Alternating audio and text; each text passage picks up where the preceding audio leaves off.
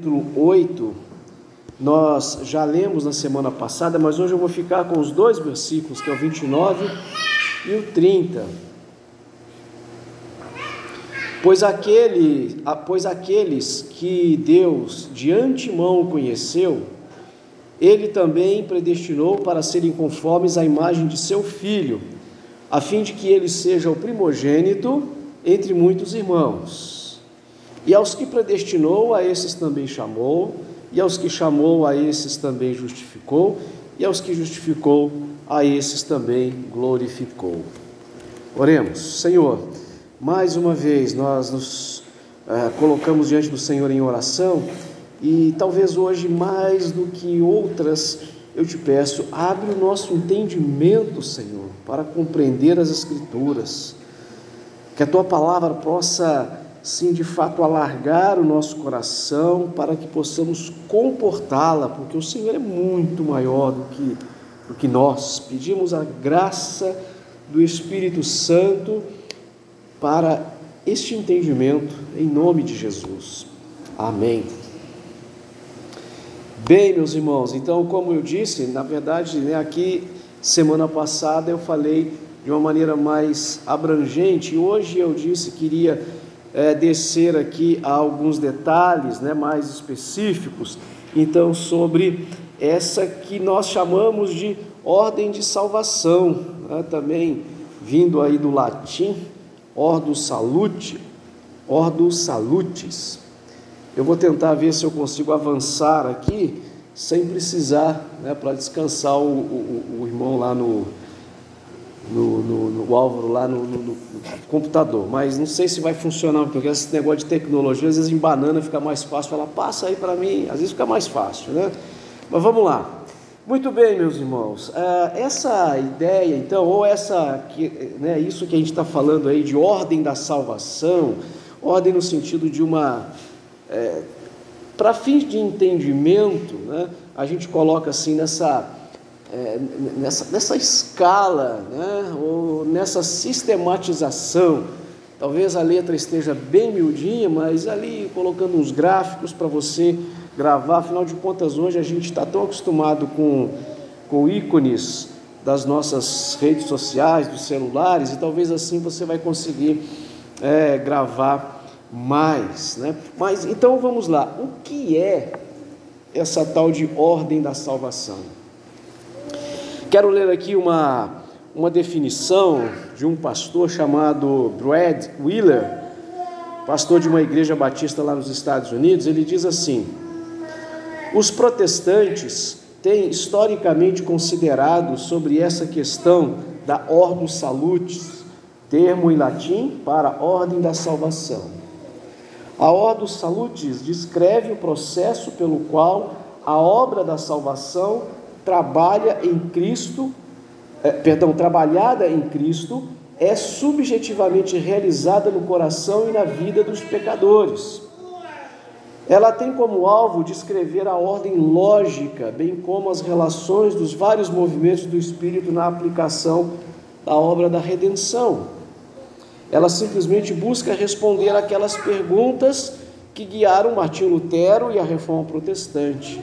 Isto é, como eu encontro um Deus gracioso e como eu obtenho os benefícios da graça adquiridas por Cristo. Então, de uma certa forma, faz com que a gente reflita, com que a gente pense sobre isso, com que a gente procure entender né, o que é a salvação. Até porque, quando vem esse entendimento, esse assentimento intelectual, a gente fica mais firme. É, muitos crentes se você perguntar hoje em dia se eles têm certeza da salvação, eles. Eu acho que sim. É, essa vai ser a resposta. Agora, é possível que a gente tenha realmente essa certeza, essa convicção? Não, eu tenho certeza de que Deus pode fazer o céu ficar vermelho, eu creio nisso. É claro que eu creio, porque Deus pode todas as coisas. Mas não é esse salto de fé assim, não. Eu, eu creio que Deus pode fazer, mas será que Ele vai fazer isso? Sabe? Então fica assim essa, essa coisa dessa, dessa fé, ah, eu poderia usar a palavra aqui irracional, ou seja, sem razão. Né? Mas nós vemos que, em muitos aspectos, a fé cristã, ela é racional. O crente, ele não é desprovido de racionalidade, muito pelo contrário. Aí eu sempre lembro do Romanos 12, né? transformados pela renovação do vosso entendimento, ou seja, da vossa razão. Então há que se ter uh, esse entendimento, sim. Então, essa ordem da salvação, ela tem a pretensão de fazer isso. Bom, como nós acabamos de ver aqui, esse texto de Romanos nos apresenta é, não essa, todos esses, eu vou chamar aqui de passos, né? apesar de que a ordem da salvação que a gente está falando aqui, ela não é uma coisa cronológica, não é uma coisa que vai acontecendo depois da outra. Essa forma da gente colocar é porque é o único jeito que a gente consegue entender. Né? É, o ser humano não é assim, você pegar um conta-gotas, né? e você vai enchendo uma vasilha de gota em gota, mas se você pegar um balde enorme e jogar de uma vez só, aquilo enche o copo de uma vez só. O ser humano não consegue receber essa revelação completa de uma vez só. A gente precisa, a nossa mentalidade, como somos hoje, ela precisa vir assim aos poucos mesmo. Então, essa maneira da gente entender, é, essa maneira da palavra de Deus ser colocada, facilita esse nosso entendimento, que é o que o apóstolo Paulo está fazendo aqui nos versículos 29 e 30. É lógico que ele não esgota ali todos esses passos, mas ele dá essa ordem. Então, como que ele chega e diz para nós aqui? Uh, aos que predestinou, a esses também chamou. Ele começa aqui então com essa predestinação e ele chega lá no final com a glorificação. Pois bem, nós começamos com a eleição. Temos aí, você consegue ler o versículo, talvez é, o mais claro de todos. Não, não, não tem como não, mas veja bem, esse versículo aqui que está querendo. Não, não, não dá para a gente tentar torcer o texto. Bendito seja o Deus e Pai de nosso Senhor Jesus Cristo, que nos abençoou com toda sorte de bênçãos espirituais nas regiões celestiais em Cristo. Antes da fundação do mundo, Deus nos escolheu nele para sermos santos irrepreensíveis diante dele. Por isso que nós dizemos então, meus irmãos, que a eleição, ou a predestinação, aqui nesse caso, é um ato incondicional da graça de Deus que é concedida através de seu Filho Jesus antes da existência do mundo. Através de tal ato, Deus escolheu, antes da fundação do mundo, vamos ser repetitivos, aqueles que seriam libertos da escravidão do pecado e trazidos ao arrependimento e à fé salvadora em Jesus. E, e nós vamos poder, com o restante das. É, continuo chamando aqui então de etapas aqui, né, mas entenda que não são etapas cronológicas, não, é uma questão de lógica e não de cronologia, esse entendimento da ordem da salvação. A gente vai ver que isso não se refere, é, essa, essa eleição da qual Efésios aqui está nos falando, ela não pode ser a eleição de um grupo ou apenas aquela ideia de que é como alguém que está vendo um filme que já passou, por isso que já sabe o final, mas não consegue interferir no filme. Ela não pode ser isso, porque a gente vai ver depois, quando a gente fala na conversão, a conversão é individual. Não existe conversão em grupo. Então, aqui está falando de indivíduos. Deus desde antes da fundação do mundo. A gente acabou de cantar aqui duas músicas e eu fiz questão de não combinar e deixa aqui o Espírito Santo, é, falamos, né? É, justificado fui, é, glorificado serei. Então a gente cantou a respeito disso e cantou também a respeito do amor de Deus. Deus nos amou desde antes da fundação do mundo. Ele está falando para você. Deus amou você. Essa hora aqui é você. É como se não estivesse não existisse mais nenhuma outra criatura nesse mundo. É, 2 Tessalonicenses 2,13 vai dizer: Mas devemos sempre dar graças a Deus por vocês, irmãos amados pelo Senhor, porque Deus os escolheu desde o princípio para a salvação, pela santificação do Espírito e a fé na verdade. Então a gente percebe então que né, a salvação ela começa então com essa escolha soberana de Deus de é, escolher aqueles a quem ele desejaria expressar o seu amor, que é a, a, a eleição, que é, no final, a salvação. Bom, então nós, a partir disso, temos o chamado, também, outra maneira de dizer, o chamado eficaz, ou a chamada eficaz. Temos aí Gálatas 1,15 e João 6, 44 e 65, dizendo o seguinte: Mas, quando Deus que me separou antes de eu nascer e me chamou pela sua graça. Esse chamamento do Senhor, essa chamada eficaz. Ah, o Evangelho do Senhor Jesus é proclamado no mundo inteiro, mas ele só é eficaz, ou seja, só funciona, ele só se transforma em salvação, por isso chamada eficaz, na vida de algumas pessoas. Muitos ouvem, Arrependei-vos e crede no Evangelho. Mas quantas pessoas estão aqui hoje? Nós sabemos que no nosso país, dificilmente a gente vai ver uma pessoa que viva num centro urbano como o nosso, que nunca tenha ouvido na vida, nunca tenha recebido na vida um convite. Você quer entregar sua vida a Jesus? Pode procurar aqui de, de, de, de, de vela na mão. Provavelmente todos os habitantes do nosso bairro já ouviram esse convite, mas nem todos estão aqui. O João 6, 44 e 65 diz: Ninguém pode vir a mim se o Pai que me enviou não o trouxer, e eu ressuscitarei no último dia. E prosseguiu. Por causa disso é que falei para vocês que ninguém poderá vir a mim se não lhe for concedido pelo Pai. Ou seja, é essa chamada eficaz.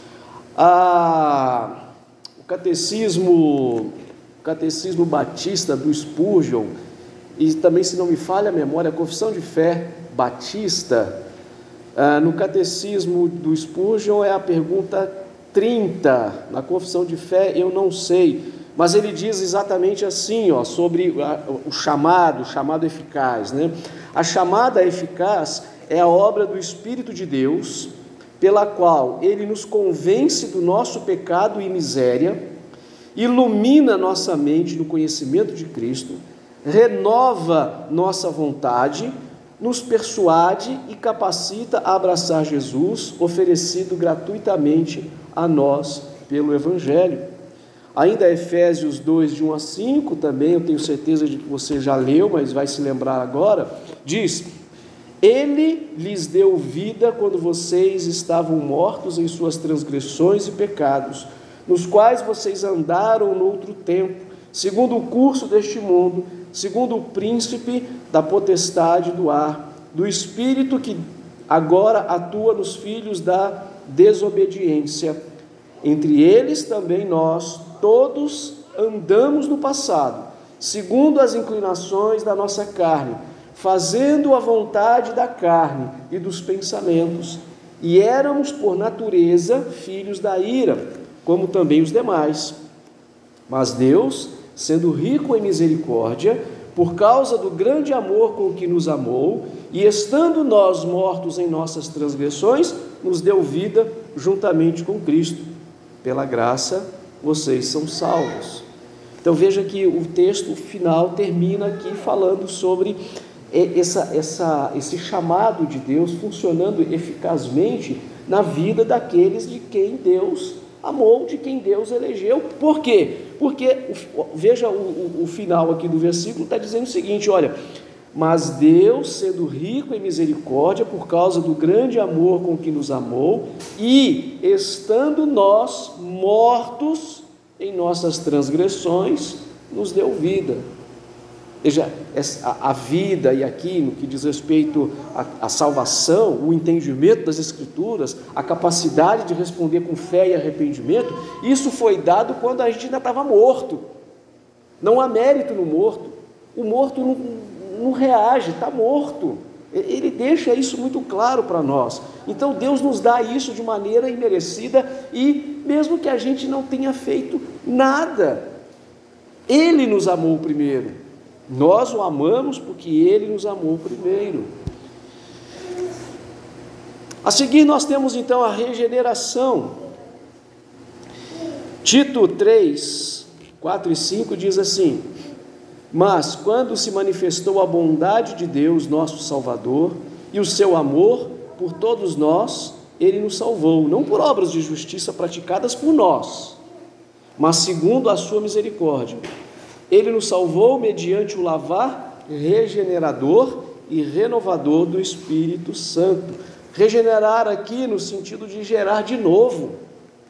Regenerar, né? geração, gerar de novo, gerar, gerar vida. Por isso a gente precisa, Jesus vai dizer lá para o Nicodemos, você precisa nascer de novo, porque está morto, tem que nascer de novo. É o Espírito Santo que opera essa regeneração. Veja, meus irmãos, então até aqui, tudo o que nós temos aqui, seja a eleição, seja o chamado, seja a regeneração, tudo isso daqui, você percebe que nós não temos condições de fazer nada. E essas coisas, elas, elas né, hoje, na minha vida aqui, na, enquanto salvo em Cristo Jesus, isso aconteceu independente, ou eu poderia até dizer, apesar de mim. Isso aconteceu muito antes, tudo isso já aconteceu, e aconteceu na minha vida em particular, na minha vida pessoal. O relacionamento meu com Deus é um relacionamento pessoal.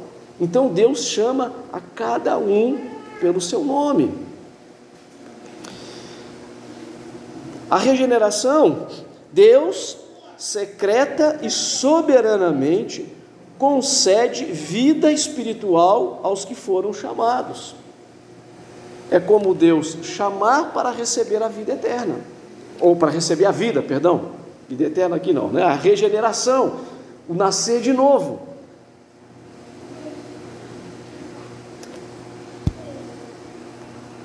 Efésios, Ezequiel 36, de 26 a 27, ainda diz assim: Eu lhes darei um coração novo e porei dentro de vocês um espírito novo. Tirarei de vocês o coração de pedra e lhes darei um coração de carne. Porei dentro de vocês o meu espírito e farei com que andem nos meus estatutos, guardem e observem os meus juízos. É Deus dizendo para nós que Ele vai trocar o nosso coração, porque o nosso coração, antes da conversão, é um coração de pedra. Agora, depois que Deus coloca um coração de carne, aí sim que a gente fica sensível à, à, à, à, palavra do Senhor. Bom, finalmente então chegamos naquilo que a gente conhece de conversão. É que o, o que acontece, meus irmãos, assim, é tudo que acontece, tudo que acontece, né, então estamos falando em termos de ordem, é, antes da conversão propriamente dita, isso tudo é invisível para nós, acontece no mundo espiritual, a gente não vê. Agora, na conversão, aí a gente vê. E como é essa etapa que a gente começa a ver, a gente tem entendimento de que é, é a gente nasce de novo nesse dia que você levantou a mão, que você entregou a vida para Jesus, que você dobrou o joelho e orou, que foi à frente, enfim, que de alguma forma você respondeu ao chamamento. Só que para responder ao chamamento, aquelas coisas aconteceram antes, independente de cada um de nós. É, Atos capítulo 16, 14. Falando aqui da, da conversão da Lídia, né? É, certa mulher chamada Lídia, da cidade de Tiatira, vendedora de púrpura, temente a Deus, nos escutava. O Senhor lhe abriu o coração para que estivesse atenta ao que Paulo dizia. A história depois então é, continua ali e aí é registrado é o que a gente conhece como a conversão de, da Lídia. É, e assim a gente tem de dezenas de outros, né? E de uma, a sua também foi de alguma forma. Se você se lembra é, de como foi a sua conversão, você poderia relatá-la aqui agora. Eu lembro perfeitamente do dia em que o irmão falou: Você quer entregar a vida para Jesus? Eu falei: Sim. Eu lembro que esse dia foi o dia da entrega, da minha resposta ao Senhor Jesus. Então eu tive a minha experiência, com certeza diferente da da Lídia, mas certamente é, porque o Espírito Santo abriu meu entendimento para eu entender o que aquele rapaz lá, o que aquele irmão estava falando comigo. Então, o arrependimento, é, perdão, a, a, a conversão é quando voluntariamente respondemos ao chamado do Evangelho. Então aqui sim a gente começa a ter uma ação no que eu poderia então chamar aqui, talvez equivocadamente, mas eu não tenho outra palavra melhor para usar, processo de salvação. Né? Salvação não é um processo no sentido como a gente entende aqui a palavra, mas para esse para esse estudo que estamos fazendo de nós, de cada parte separada, para a gente entender racionalmente como é que funciona tudo, é, então vamos colocar nessa etapa aqui. Essa é a etapa em que a gente responde de alguma forma. Então, voluntariamente respondemos ao chamado do Evangelho com arrependimento, a primeira, pelos nossos pecados e depositamos fé, segunda coisa, em Cristo para a salvação. A palavra arrependimento, né? Marcos, é o Evangelho de Marcos vai usar muito isso, arrependei-vos e crede no Evangelho. Essa palavra arrependimento, tenho certeza que você já ouviu, é a famosa metanoia. É, ela significa mais especificamente conversão mesmo. Né? Arrependimento é, poderíamos dizer literalmente no português, a tal da conversão. E como que se processa essa metanoia? Né? Como que funciona esse arrependimento? Primeiro, esse arrependimento ele tem que ser na pessoa integral, vamos dizer assim. Aí o que é uma pessoa integral? É a pessoa da perspectiva na, na, na, na psicologia que eles vão usar, né? O intelecto, o, a, a, emoção e a vontade, tudo isso tem que estar, tá, tudo isso tem que estar tá envolvido aqui, ou seja, o arrependimento, a conversão, ela tem que acontecer nas, nessas três áreas da sua personalidade. Intelectual é quando nós entendemos o erro, quando a gente assente, a gente consente, a gente concorda intelectualmente, eu sou pecador. Quantas vezes eu já contei para vocês, eu lembro da experiência que eu tive com a minha mãe, na primeira vez que eu apresentei o evangelho para ela, ela falou: Eu sou pecadora, que pecado que eu tenho? E eu lembro quando ela diz isso para mim, eu consigo visualizar na minha mente agora ela falando: Nunca matei, nunca roubei, nunca fiz mal para ninguém, que pecado que eu tenho? Eu fiquei travado, né? Os mais antigos aí do, dos sistemas operacionais, como o Windows 95, 98, deu aquela tela azul, pan, travou, né? ficou parado ali. Naquela época eu não consegui sair dali, porque, mas ela não teve esse, naquele momento ela não teve esse assentimento intelectual, eu sou pecador. Em segundo lugar, o emocional que envolve tanto a tristeza e a vergonha pelo pecado. É, tivemos é, recentemente aqui, não na nossa igreja, estou falando né, é, na minha esfera de ação como pastor em outras áreas, eu não quero aqui entrar em, em grandes detalhes, né? mas de uma pessoa que cometeu um pecado, uma imoralidade gravíssima, e eu fui dizer para ele, falei, olha, é, você vai ter que ser disciplinado por causa disso. E a fala dessa pessoa foi assim, é, é ninguém me entende. É, é, sempre foi todo mundo contra mim mesmo. Eu falei assim, meu, o cara não, não, emocionalmente ele não está arrependido do que ele fez. Porque ele está tá se achando vítima. Lembra do Adão? A mulher que tu me deste, não, não, então, o arrependimento envolve ah, intelectualmente reconhecer intelectualmente o erro, emocionalmente é a tristeza e a vergonha pelo pecado, né, que envolve a questão da humildade, ao abaixar a cabeça, como Jesus diz daquele publicano, bate no peito e fala: Senhor, eu pequei. Mas por outro lado, é, envolve também a alegria no perdão divino. Então, o arrependimento envolve isso. Ao mesmo tempo que a pessoa está envergonhada, mas ela está alegre, ou eu diria consolada, porque tem a convicção do perdão divino. E na vontade envolve a ação do abandono do pecado, da mudança de direção.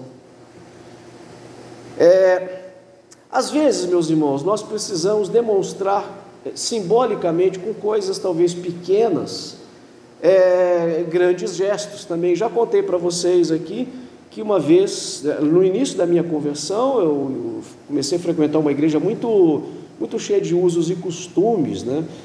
E eu lembro, uma das coisas que me marcou muito foi é, um cordão de prata que eu tinha do meu irmão. E eu era um novo convertido, estava começando a ir à igreja, e por questões de trabalho eu faltava, trabalhava 15 dias de manhã, 15 dias de tarde, então não ia aos cultos da noite é, todos os domingos, tinha que faltar um e ir no outro.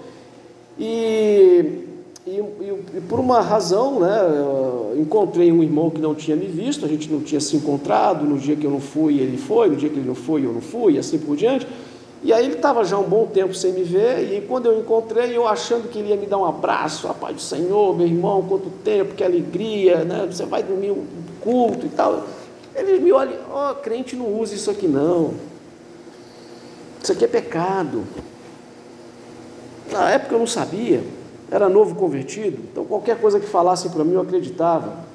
Por mais que eu sentisse um pesar e ah, não conseguia entender o porquê, mas eu guardei o negócio numa caixa, porque se é pecado eu não vou fazer. Ou seja, é a disposição de abandonar tudo aquilo que é pecado. De repente alguém pode dizer alguma coisa para você, você tem certeza que não é. Mas a sua atitude de abandonar o pecado é que demonstra o quão grande é a sua vontade, a sua predisposição de abandonar o pecado. É isso que conta. No, no que diz respeito ao arrependimento, meus irmãos, nós temos duas questões aí. Primeiro é uma exigência, portanto, arrependam-se e convertam, para que sejam cancelados os seus pecados. Atos capítulo 3 e 19. É uma exigência, você não pode ser salvo, você não, você não é convertido, melhor dizendo, você não é convertido se você não abandona o pecado, se você não se entristece com o pecado, se você não reconhece que o que você está praticando muitas das vezes é pecado. Mas por outro lado, também é um dom de Deus. Atos 5:31. Deus, porém, com a sua mão direita, o exaltou a príncipe e salvador, a fim de conceder a Israel o arrependimento e a remissão dos pecados. E também Atos 11:18 diz: quando os demais ouviram isso, acalmaram-se e glorificaram a Deus, dizendo: Então também aos gentios concedeu o arrependimento para a vida. Tanto o arrependimento quanto a fé, como veremos aqui para frente, é, é tanto uma exigência quanto um dom de Deus. Então, imagina, se você é um trabalhador, a gente tem aqui os irmãos que trabalham com obras ali e tudo mais, tem aqui o irmão Joel, faz, sei lá, faz o quê? Faz faz pergolado, bonito. Aí chega um sujeito lá e contrata, ó, fazer um pergolado aqui é, na minha casa, um pergolado de 200 mil reais. Imagina, deve ser uma coisa maravilhosa, né? Faço ideia, mas deve ser. É, e você vai receber seu salário no final. Bom, se ele chega lá e depois de 30 dias não está pronto o negócio, não fez nada, ficou lá só olhar, olhando e tudo, o dono não vai, né, o dono da obra não vai dar o dinheiro é, não vai pagar. Mas por outro lado, se o dono da obra não der a madeira necessária, não tem como sair lá o negócio, certo? Agora, o dono da obra entrega a madeira e aí o, a, a, a, a, obra ela é realizada. Veja, o que eu quero dizer com isso é que o arrependimento é uma exigência e é também ao mesmo tempo um dom de Deus. Nós, de nós mesmos, não podemos exercer arrependimento. Uma pessoa que não tem Cristo, ela não consegue exercer esse arrependimento da, da conversão, da salvação. Deus fornece para ela, Deus dá o material para que seja realizada a obra. Então, mesmo o arrependimento que você exerce, ele é uma dádiva, ele é um dom, é uma dom no sentido de presente que Deus concede para você. Mas uma vez que Deus te dá, Deus diz: agora você tem que pôr em prática. É sua responsabilidade pôr em prática. Deus oferece para você através da, do, do Espírito Santo, mas você precisa praticar de acordo com o que as Escrituras estão dizendo, como nós estamos falando aqui. A fé, então, arrependimento, agora a fé, é o conhecimento intelectual e genuíno do Evangelho. Então envolve também essa questão da intelectualidade. Romanos 10, 17, a fé vem pelo ouvir, o ouvir a palavra de Deus. A fé é o reconhecimento da veracidade do Evangelho. Irmãos, venho lembrar-lhes é, o Evangelho que anunciei a vocês, o qual vocês receberam e no qual continuam firmes. Por meio deles, vocês também são salvos. Ou seja, o Evangelho é a verdade. O Evangelho é a palavra de Deus. 1 Coríntios capítulo 15, versículos 1 e 2, a parte A do verso 2. Da mesma forma, é uma exigência, a fé, creia no Senhor Jesus e será salvo. Quem crer e for batizado será salvo. Quem, porém, não crer, não.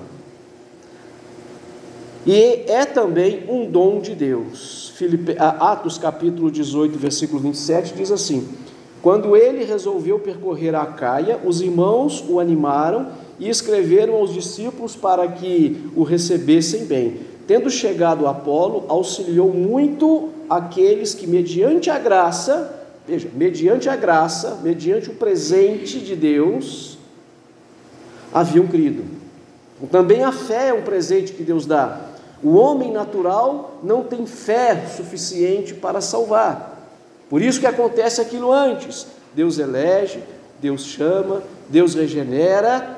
Aí, quando ele vai pedir a conversão, ele antes de exigir que a pessoa se converta, ele dá fé, dá arrependimento, fala, toma aqui fé, toma arrependimento. Porque a gente não tinha isso antes das etapas anteriores da regeneração, do chamado, da eleição, aí a gente recebe a fé e agora Deus exige, agora exerce fé e arrependimento. Aí há a conversão. A Filipenses 1, 29, porque vocês receberam a graça de sofrer por Cristo, e não somente de receber graça para sofrer por Cristo, mas também receberam a graça de crer nele. Aí, meus irmãos, entra então a justificação.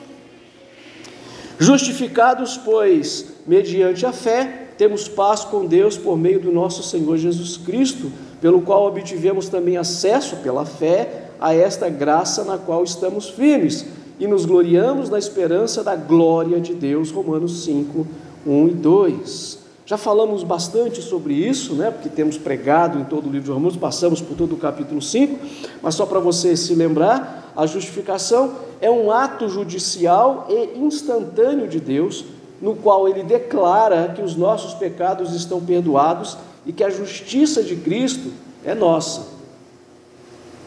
Jeremias 26, 23, 6 diz: Nos seus dias Judá será salvo Israel habitará seguro, e este será o nome pelo qual será chamado: Senhor, justiça nossa. Então, Deus, o Senhor Jesus é a nossa justiça. Nós não somos justos aos nossos próprios olhos. Sendo justificados gratuitamente por Sua graça, mediante a redenção que há em Cristo Jesus, a quem Deus apresentou como propiciação no seu sangue, mediante a fé, Deus fez isso para manifestar a sua justiça, por ter ele, na sua tolerância, deixado impunes os pecados anteriormente cometidos, tendo em vista a manifestação da sua justiça no tempo presente, a fim de que o propósito de Deus seja justo e o justificador, a, perdão, a fim de que o próprio Cristo, perdão, a fim de que o próprio Cristo seja o justo e o justificador daqueles que têm fé em Deus. A seguir, nós temos então a adoção, uma vez justificados, nós temos aí a adoção porque vocês não receberam um espírito de escravidão para viverem outra vez atemorizados, mas receberam o espírito de adoção, pelo meio do qual clamamos Abba Pai. É o Romanos 8,15 que lemos talvez há duas ou três semanas atrás. Então, como já foi dito também, para recapitular, a adoção é a ação de Deus em nos receber como filhos, não como meras criaturas. João é, 1, 12 e 13 vai dizer né, que é, ele veio para os seus, mas os seus não os receberam, porém todos aqueles que o receberam, Deus deu-lhes o poder de se tornarem filhos de Deus. Por isso que nós dizemos que nem todo mundo, nem todas as pessoas do mundo são filhos de Deus, mas são criaturas. Filhos são aqueles que foram adotados pelo Pai, por causa de tudo isso que a gente já falou aqui agora, é, como filhos dele. E Gálatas 4, 4 e 5 diz: Mas quando chegou a plenitude do tempo, Deus enviou seu filho, nascido de mulher, nascido sob a lei, para resgatar os que andavam sob a lei, a fim de que recebêssemos a adoção de filhos. A seguir, então, nós temos a santificação. Hebreus 10, 10, como você pode ler, está aí. Nessa vontade é que temos sido santificados mediante a oferta do corpo de Jesus, uma vez por todas. E segundo aos Coríntios 7:1 diz: "Portanto, meus amados, tendo tais promessas, purifiquemo-nos de toda impureza, tanto da carne como do espírito, aperfeiçoando nossa santidade no temor do Senhor." Por isso que a gente diz que a santificação ela é um trabalho progressivo. É, a gente progride na santificação. É um trabalho progressivo do homem, pelo poder de Deus, que nos liberta do pecado e nos torna semelhantes a Cristo. Aqui, meus irmãos, nesse processo de santificação, é absolutamente imprescindível a leitura, o estudo e a meditação. Você não pode simplesmente ler como ler os posts de internet, de, de, de rede social. Né?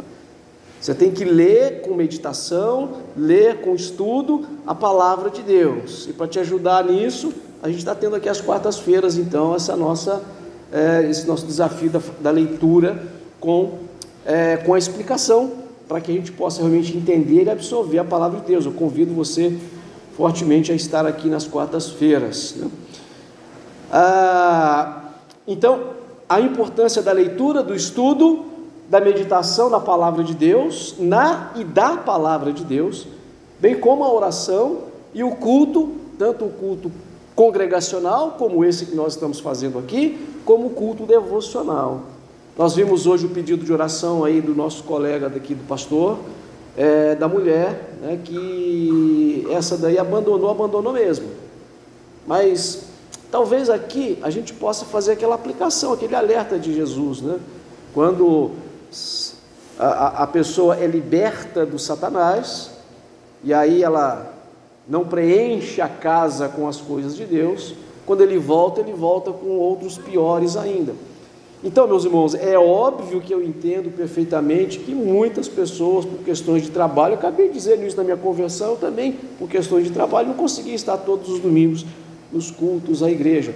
Mas é claro que Deus sabe se você pode ou se você não pode. Se é porque resolveu ficar em casa ou porque não. É claro que Deus sabe de tudo isso. Pode até falar para mim e eu, poxa, hum, ok, meu irmão, sou completamente solidário com, com relação a você.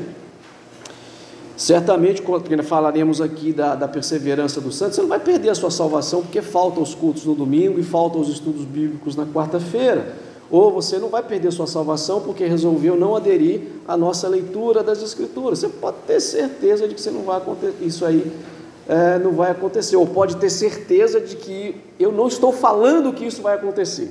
Né? Me corrigindo aqui. É, mas a fraqueza espiritual vem. Isso eu garanto para você. Por isso a necessidade do progresso na santificação. Por isso essa recomendação que o apóstolo Paulo está fazendo aqui em 2 Coríntios, aperfeiçoando a nossa santidade no temor do Senhor. Nós podemos contar também, porque a santidade, a exemplo da fé e do arrependimento, também são dons de Deus. Deus disponibiliza para você a santidade, agora você precisa pôr em prática. Cristo amou a igreja e se entregou por ela para a, que a santificasse, tendo-a purificado por meio da lavagem de água pela palavra. Você não lê Bíblia, dificilmente você vai ficar limpo espiritualmente, porque é a palavra que limpa espiritualmente. E essa limpeza espiritual é a santificação. Para apresentar a si mesmo como igreja gloriosa, sem mancha, nem ruga, nem coisa semelhante, porém santa e sem defeito. Efésios 5, 25b ao 27. E o clássico Hebreus 12, 14. Procurem viver em paz com todos, busquem a santificação, sem a qual ninguém verá o Senhor. Meu irmão, eu talvez hoje seja uma das minhas pregações mais calvinistas que eu tenho pregado nessa igreja aqui, menos que eu me lembro. Mas aqui eu não sei como é que esse negócio funciona. Calvino vai se revirar no túmulo lá com o que eu vou dizer. E talvez os outros famosos aqui do Brasil do dia de hoje. Mas assim, eu não consigo entender como que vai ser esse negócio, porque o texto aqui é muito claro: sem a santificação, ninguém verá o Senhor. Então, se vai ter gente que vai para o céu e vai ficar num lugar no céu, onde ele nunca vai ver Jesus, eu não sei se é isso que o texto está dizendo, ou se aqui não é ir para o céu, eu não sei o que está dizendo. Agora, eu só posso falar para você o que eu estou entendendo aqui, eu espero que o Espírito Santo possa. É, fazer muito mais claramente, porque eu sou um rádiozinho quebrado, né? Fazendo aquela comparação. O que o texto está dizendo é que sem santificação ninguém verá o Senhor. Bom, é só isso que eu sei dizer. Porque aí a gente entra então na questão da perseverança. Filipenses 1,6 diz: Estou certo de que aquele que começou a boa obra em vocês há de completá-la até o dia de Cristo Jesus. Claro que isso nos traz uma, um, um consolo muito grande, meus irmãos, para aqueles que de fato têm essa convicção da certeza, da, da, da salvação, de que realmente conseguem entender que foram amados por Deus, que responderam com fé e arrependimento, que estão buscando é, a santificação, estão tentando se livrar dos pecados e, estão tentando realmente é, se esforçar ao máximo para a, a, a, o crescimento no conhecimento da palavra de Deus, no culto, é, na devocional, estão fazendo tudo isso. Isso aqui é a palavra de conforto para nós, de que Deus vai nos capacitar e vai completar em nós essa obra, Deus vai é, ali nos, nos treinar, nos proporcionar.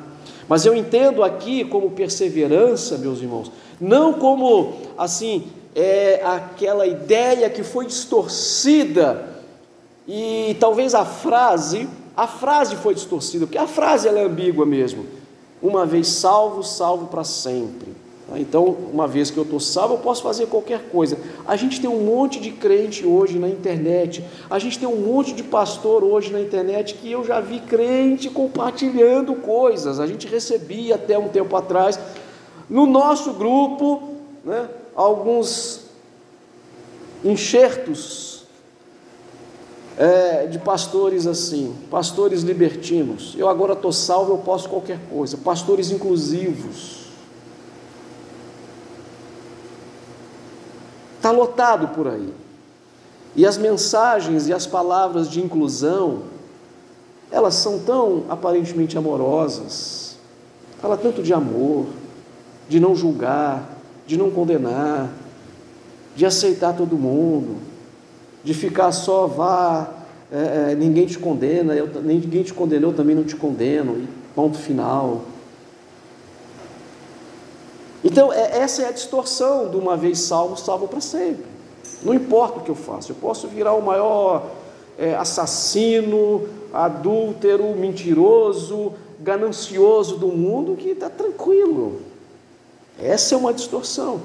Eu entendo então que a, a, a ideia da perseverança é a promessa de que Deus se manterá fiel em nos guardar e jamais nos abandonará. Deus promete, Deus é a garantia de que Ele nos oferecerá sempre e continuamente o seu perdão. Deus sempre vai estar, sim, de braços abertos para nos perdoar, ainda que a gente tropece eventualmente.